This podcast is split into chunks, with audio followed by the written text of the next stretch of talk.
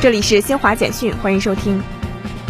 上海市纪检监察部门四月三十号通报，已核查保供物资采购发放领域问题线索一百零八条，以党纪政务立案六人，谈话提醒四人，组织处理五人，并对五名街镇干部的失职问题通报曝光。中国上市公司协会四月三十号发布的报告显示，二零二一年上市公司营业总收入和净利润分别同比增长百分之十九点八一和百分之十九点五六。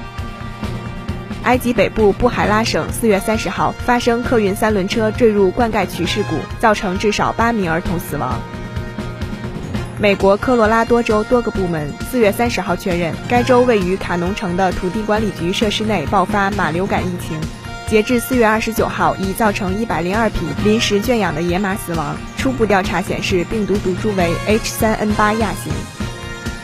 以上由新华社记者为您报道。